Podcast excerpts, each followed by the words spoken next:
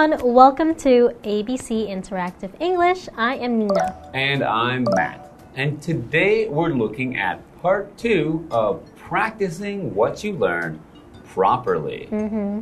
Mm. Have so, you ever tried anything, learning anything and practicing? I think one time when I tried to learn and practice something, I didn't do it properly. And that was when I tried to learn to play the guitar. Oh, really? How did you practice and how did you learn? Well, first I got a guitar. Mm -hmm. And then it mostly just sat in my closet.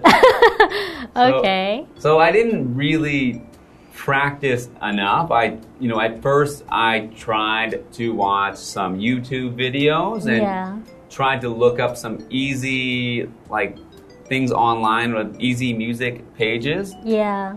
But I never set like improvement goals or a schedule of when I should practice. So most of the time it just sat in my closet mm. and then I think my parents eventually must have sold it or thrown it away. oh, really? I don't know where my guitar is now. How old were you? I was in university at the time. Oh, okay. around 20 years old. Okay, so that is not the way to learn properly. No, I think we should all be like the boy in our article today and practice what we learn properly. And we're going to find out some more about how we does this when we get into today's article. All right, we'll see you later.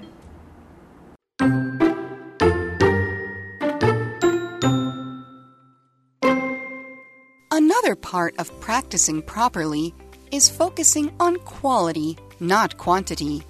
Therefore, Sal doesn't practice for hours just to put the time in. Instead, he practices until he sees real improvement.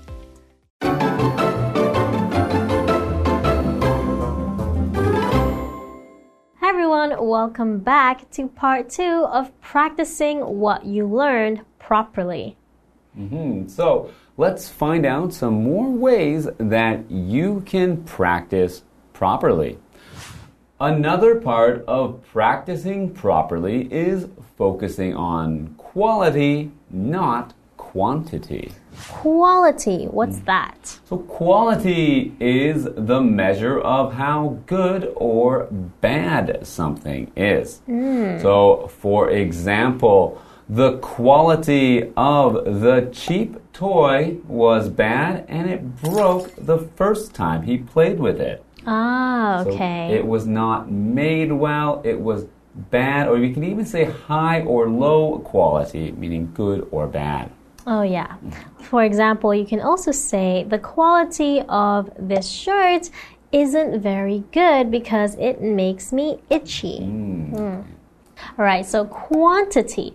Quantity is a noun, it's the amount or number of something. Mm -hmm. So he, they're saying that quality is more important than quantity, right? Mm. So you can also say you should choose quality over quantity when it comes to friends. Mm -hmm, right? right? So maybe one good friend is better than having three not so good friends. Right. So having a lot of something isn't better than having a good, really good something. So exactly. in this case, studying a lot is not better than just doing a really good job at studying. Mm, okay, so continuing.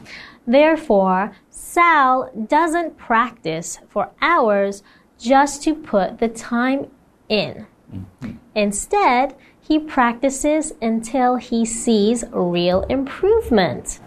Okay. All right, so he's not just doing it so he does a lot of it. Mm. He's mm. doing it so he will actually improve. Right, they said just to put the time in. So when you put the time put time into something, it means that you are just spending time doing something. And when we say just to put the time in, it means that you're just doing it to have a lot of time doing, doing it and not because it's helping or doing anything really productive or helpful. Helpful. Mm.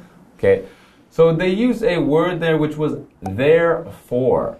therefore is an adverb which is used often at the beginning of a sentence, meaning for that reason.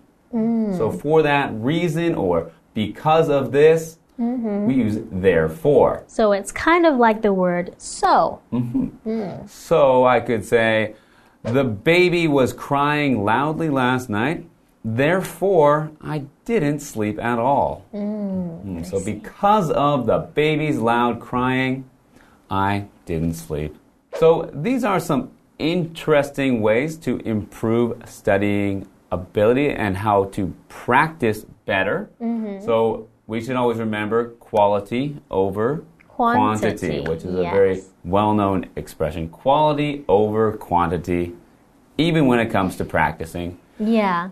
So, kind of like if you are studying and if you already set some time to study, mm-hmm. if you're not in the right place or you feel like you're too tired to actually keep the knowledge, then mm. maybe you should keep your energy and do it the next day mm-hmm. so that you have more ability to learn. That's right. So you should take a break from practicing, and we should take a break right now, and we'll see you after. All right.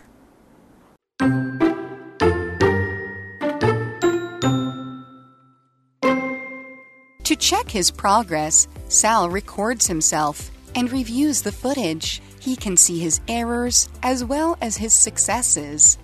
He can also show it to others and get their opinions.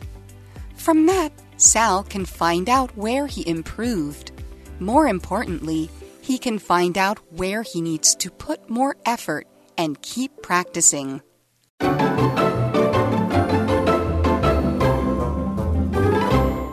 Welcome back, everyone. So, before the break, we were talking about how quality is more important than quantity. Mm-hmm. So, let's find out more about what Sal does to help him learn properly. Okay. To check his progress, Sal records himself and reviews the footage. Okay. Okay, so to record means to make a permanent account or a permanent record, we'd actually say, of something. And this can be by writing, by filming something, or by recording or making a copy of the sound or the audio. Mm. So I think in this case, he's talking about a video because he said he's going to look back at the footage. Yes, and he will review it. To review as a verb is to think or talk about something again, usually in order to make some changes. Hmm. So, as a noun, for example, you could leave a review on something, is usually telling what you think about it. Hmm. Yes, so what Sal does is he records himself to review it afterwards. Which reminds me about how you learned to play the guitar mm-hmm. or didn't learn. Didn't learn. Right. I tried to teach myself how to learn the guitar too mm-hmm. when I was young. But I didn't start from the beginning. I just ch- taught myself how to play the song, uh, the chords of a specific song, mm-hmm. so that I could play and sing at the same time. So I would record myself and then go back to review it to see where I can improve. Okay. well, Yeah. So that helped you? Yeah, that helped, but I think it would also help more if I learned from the basics. Okay. so both you and Sal would review the footage. So mm. footage usually means a piece of a video. Mm. Usually it's, you know, just the plain video hasn't been changed or edited yet. Now this word footage comes from the word foot, meaning a measure of a foot. So a hmm. foot is a measure about this long or Yeah. so. And so footage, meaning the length of something, and this was used because when they used to film things with an old camera, you had film that could be measured in feet, and that's why it was called the footage. Wow, mm-hmm. okay. So continuing with the article, he can see his errors as well as his successes. Mm-hmm. He can also show it to others and get their opinions. Okay, so it's not just what he thinks, but other people will also help him correct his mistakes, mm-hmm. right? So, error here is another word for mistake. Mm-hmm. Yeah. So, for example, he admitted that he'd made an error. So, he made a mistake. Okay, so he can see his errors and his successes. So he can see what he's done badly and what he's done well. Yes. So he can improve from that. From that, Sal can find out where he improved. Mm-hmm. More importantly, he can find out where he needs to put more effort and keep practicing. Okay, I think that's actually a pretty good way to learn to record yourself so you can actually look back on how you did and catch the things that you need to improve. Hmm, there's one thing that he does that I don't know if I would be brave enough to do. What's that? And that's to, to show these videos to other people to get their opinions. Ah, I think that's true. you have to be a little bit brave to when you're practicing something new and you're going to show it to other people. Ugh. Yeah, well, maybe you can start by just showing it to your family members. Mhm. Maybe you'll feel less afraid to do that. Maybe. But anyway, I think watching back videos, yeah, is a good way to learn. And that's why I always watch these videos of myself to make sure that I can improve and be the best for you. Ah, that's so nice. So hopefully this this episode taught you how to learn properly and you picked up some tricks. That's right. I'm going to get back to learning the guitar right now. So I'll see you next time. Goodbye. Goodbye.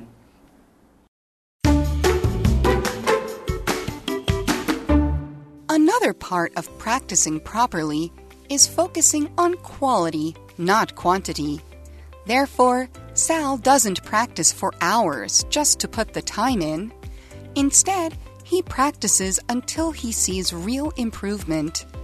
To check his progress, Sal records himself and reviews the footage. He can see his errors as well as his successes. He can also show it to others and get their opinions. From that, Sal can find out where he improved. More importantly, he can find out where he needs to put more effort and keep practicing.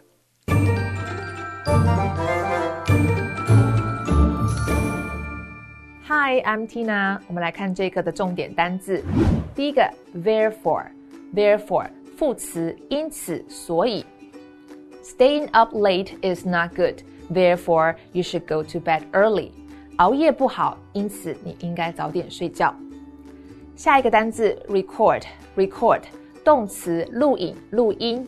We recorded Anna's wedding on video. 我们用影片记录了 Anna 的婚礼。下一个单字 review review 动词检视复习。I am reviewing history for tomorrow's test。我正在复习明天要考的历史。 最后一个单字 error error 名词错误疏失。I made an error in my calculations and got the wrong answer。我的计算出了错误，所以得到了错误的答案。Calculation 就是计算。接着我们来看重点文法。第一个 put in 投入付出，这是一个可分的动词片语，后面常常接所花费的时间。我们来看看这个例句 ：She put in a lot of hard work to finish the project on time。她付出了很多努力，以便按时完成这个案子。下一个文法，as well as 以及和，这是一个对等连接词，相当于 and。特别要注意前后连接的词性必须要一致哦。我们来看看这个例句：She enjoys hiking as well as camping。她喜欢徒步旅行以及露营。 以上就是这一课的重点单词跟文法，我们下一课再见，拜拜。